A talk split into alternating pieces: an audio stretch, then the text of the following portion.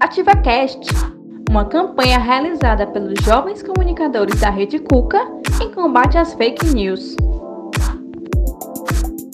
Olá, pessoal, sejam bem-vindos ao quarto episódio do AtivaCast, o podcast da Juventude Ativa. Lembrando que o nosso programa foi criado com o objetivo de discutir sobre um assunto muito importante: as fake news. Hoje vamos falar sobre os impactos das fake news na política. Eu sou Antônio Neri. E eu sou Juliana Kelly e esse é o Ativa Cash. E no programa de hoje estamos recebendo Érico Firma, ex-aluno da Universidade Federal do Ceará no curso de jornalismo, atualmente colunista do jornal O Povo. Seja bem-vindo, Érico.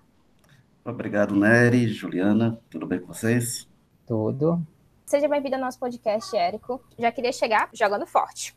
Quais que são as maiores dificuldades de escrever sobre política nessa era da pós-verdade? Nossa, boa pergunta. É, tem um apego a um partido, a um político ou a uma ideia é, de uma forma que muitas vezes pode sobrepujar a racionalidade. Quando a gente escreve sobre política, a gente tem de ter no horizonte que qualquer um está sob nossa crítica. A gente tem que ter um olhar crítico para todo mundo. Então, quando você escreve com perspectiva crítica sobre alguém, você agrada quem não gosta daquele grupo, daquela pessoa, daquele político, e desagrada o outro lado. Quem é simpatizante fica com ódio a você, então vem com forma muito virulenta. É, e, e aí e ocorre, quando você vai falar do outro, ocorre também a mesma coisa. E acaba que muitas vezes o jornalista desagrada todo mundo, porque a gente acaba. O, o, bom jornalismo acaba tendo esse papel de, de apontar os problemas dos vários lados. O jornalismo não existe para estar tá fazendo propaganda ou apologia de um lado, ó, oh, que governo bacana e tal. Para isso não precisa de jornalismo, para isso existe a propaganda de governo. E aí, quando a gente tenta fazer isso, quando a gente tenta ter um olhar crítico, tenta ter um olhar racional, pé no chão, dissociado de paixão, quando você dialoga com a paixão, isso vira um conflito. Isso não é só na política, tá? Quando a gente vai falar de jornalismo esportivo, jornalismo esportivo lida com as mesmas questões. Você está tentando falar de razão trazer é, informações objetivas para algo que é paixão para as pessoas. A, a, política brasileira hoje está muito passional. Né? Então, isso é um complicador, porque como é que você vai falar de algo assim, não, olha, vamos ter um olhar racional para isso aqui, vamos olhar os dados e vamos ter uma interpretação aqui pé no chão sobre isso. Propor isso para alguém que tem uma relação passional, isso é, é, é complicado. E aí, é, o que, que acontece? A gente tem visto, e chegando, inclusive, isso não é só no Brasil, em vários outros países pelo mundo, a gente vinha já, na América Central tem problema, na América Latina a gente tem problemas, inclusive vários problemas de violência contra jornalistas. Não fica só na violência simbólica, não fica só na ameaça, mas tem relatórios anuais de mortes de jornalistas, que são coisas realmente assustadoras. Então, chega a esse nível de incômodo você trazer a notícia, trazer a informação, manifestar opinião, inclusive, que as pessoas não gostam, isso chega a incomodar. O, o, o papel do jornalista é incomodar. E a, e a resposta a isso, muitas vezes, tem chegado até o limite da violência. É, e como as fake news impactam o mundo político de forma geral? Porque a gente vê né, que as fake news agora estão tomando umas dimensões é, grandiosas, especialmente no mundo político, né? É, com certeza. Fake news é um, um nome novo para algo muito velho, que ganhou agora novos instrumentos, então se espalha hoje muito mais rápido, mas isso sempre existiu. Quem acompanhou a eleição no interior já deve ter visto muito panfleto em época de eleição, os panfletos que não tem assinatura de ninguém, em geral, para acusar um dos candidatos na eleição de alguma coisa errada. Em geral, se pega uma coisa que tem um fundo de verdade e se distorce, se aumenta, enfim, para dar. E, e, aí, quando a pessoa vai atrás, vai ver que tem um pé ali na realidade, nem sempre se verifica com muita clareza é, o que está ali por trás. Então, isso sempre aconteceu.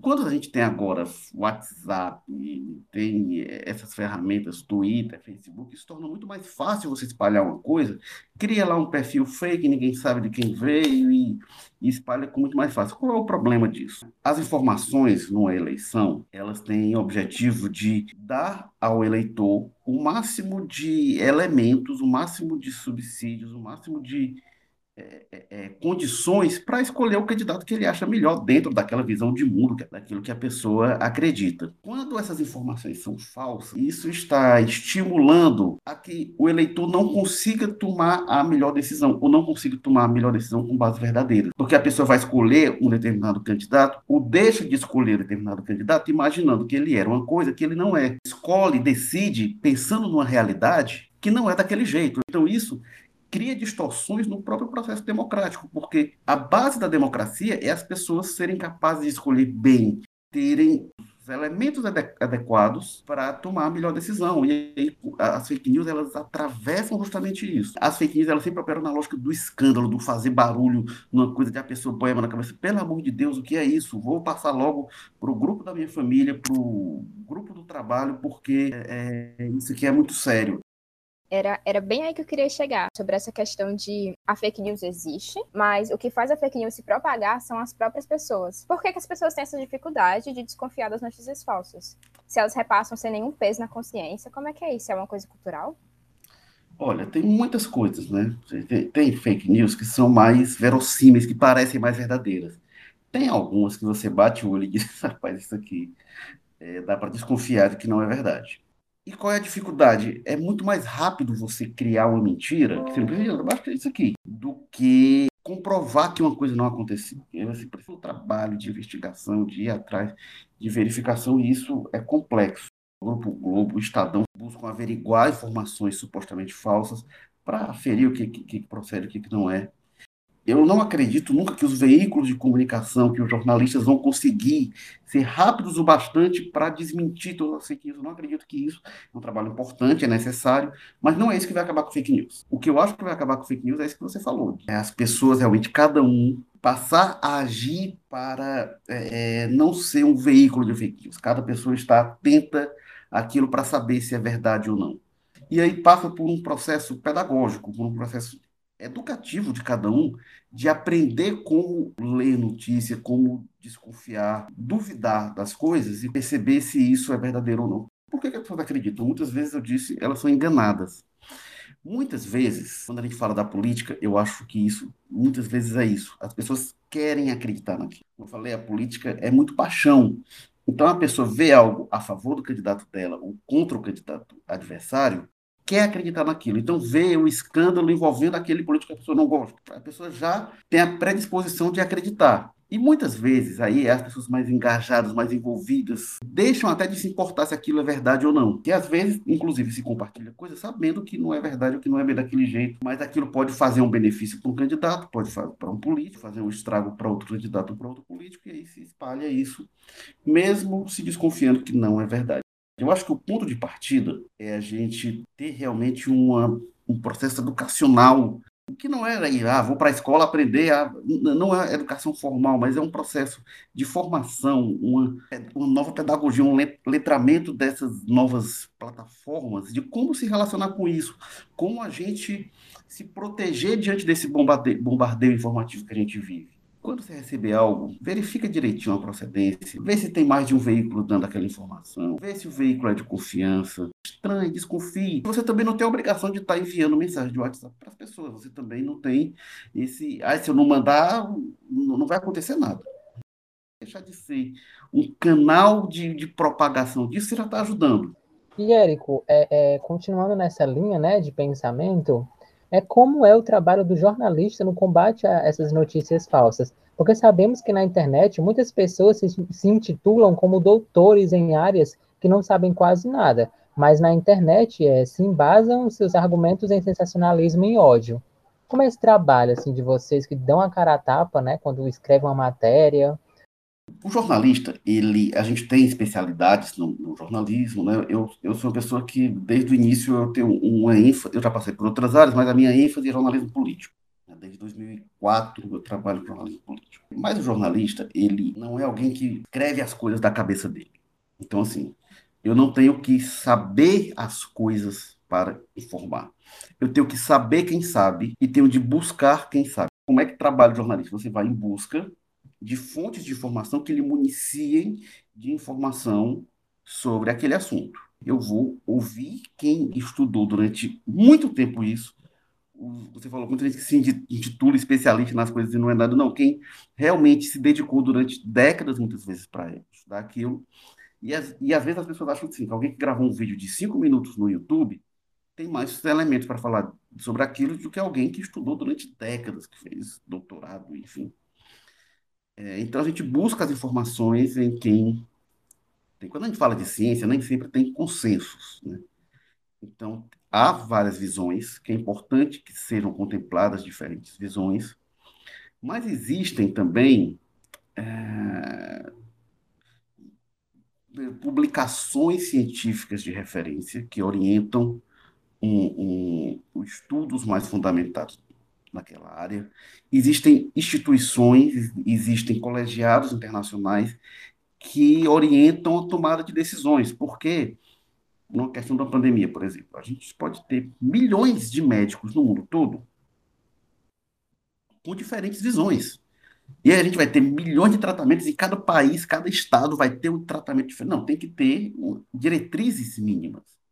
Tem que ter o que é o, o fóruns em que se nivela assim, não, a gente vai por esse caminho aqui, tem diferente também, a gente vai por aqui. O que não exclui o fato de haver divergência, de haver diferentes visões, mas é o que eu digo sempre, gente, não é porque assim, ah, ah vocês falam de especialista, mas um médico aqui que, que atende aqui na minha rua, ele está dizendo que, é, não, gente, desculpa, não é o médico que atende na sua rua e o médico que atende na minha rua, e não. Tem que ir em busca. É eu falo assim, ah, então eu vou ouvir um médico, isso basta. Ok, o cara pode ter fundamento para falar da área dele. Mas no combate a uma pandemia, o que, é que estão dizendo os fóruns internacionais, as grandes publicações científicas, a Organização Mundial da Saúde, que está muita gente aí louca da vida com ela, não quer dizer que ela não cometa erros, mas assim, tem que ter alguns, algumas referências.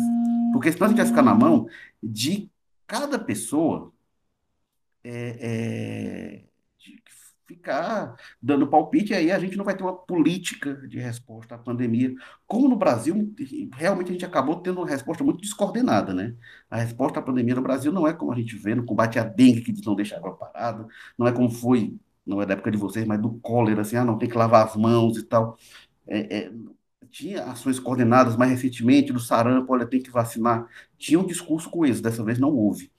Então, isso não é o jornalista que diz, não é o jornalista que tira da cabeça dele queria puxar, na verdade, para as considerações finais. Se tem mais alguma coisa que tu tem para falar. Não, só sobre esse ponto, assim, eu acho que as pessoas têm direito a ter opinião sobre todos os assuntos. Eu acho que dá um trabalho medonho, viu? Você ter uma opinião embasada. O que eu acho que é importante é assim, que a sua. Uma coisa é a opinião. Ah, aconteceu tal coisa, eu gosto disso ou não gosto disso.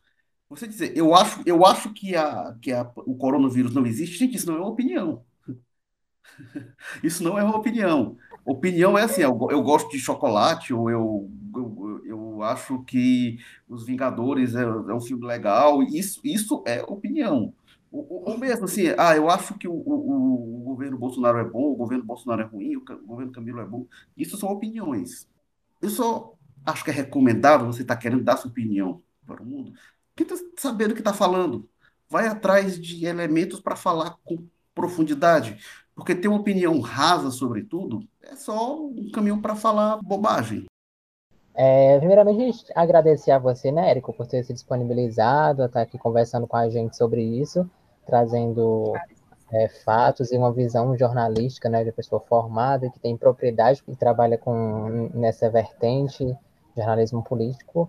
E hoje, mais que nunca, a gente precisa de jornalistas sérios. Então, em nome de toda a família da Rede Coca, em nome do nosso projeto Juventude Ativa, a gente quer lhe agradecer por isso, por esse momento. Obrigada, é. Érica. Valeu, Nery, Juliana, brigadão. Foi um prazer participar e falar com todo mundo que está ouvindo a gente. Um abraço, pessoal da Rede Cuca. Tchau. Espero que tenha sido legal. Foi ah, muito legal. Foi então é isso, galera. Esse foi o nosso Ativa Cast de hoje. Nós esperamos que vocês tenham gostado do nosso quarto e último episódio dessa campanha de fake news e continuem nos acompanhando. Então é isso, galera. Não esqueçam das nossas dicas. O nosso podcast está disponível no Spotify e em todas as plataformas de streaming. Compartilhem o AtivaCast nos grupos dos amigos, da família, em todo lugar. Só não compartilha fake news, hein? Até a próxima. Você ouviu AtivaCast. Esse podcast faz parte do selo JuviCast, dos Jovens Comunicadores da Rede Cuca. Apresentação, roteiro, produção e operação de áudio, Juliana Kelly e Antônio Neri. Edição, Juliana Kelly.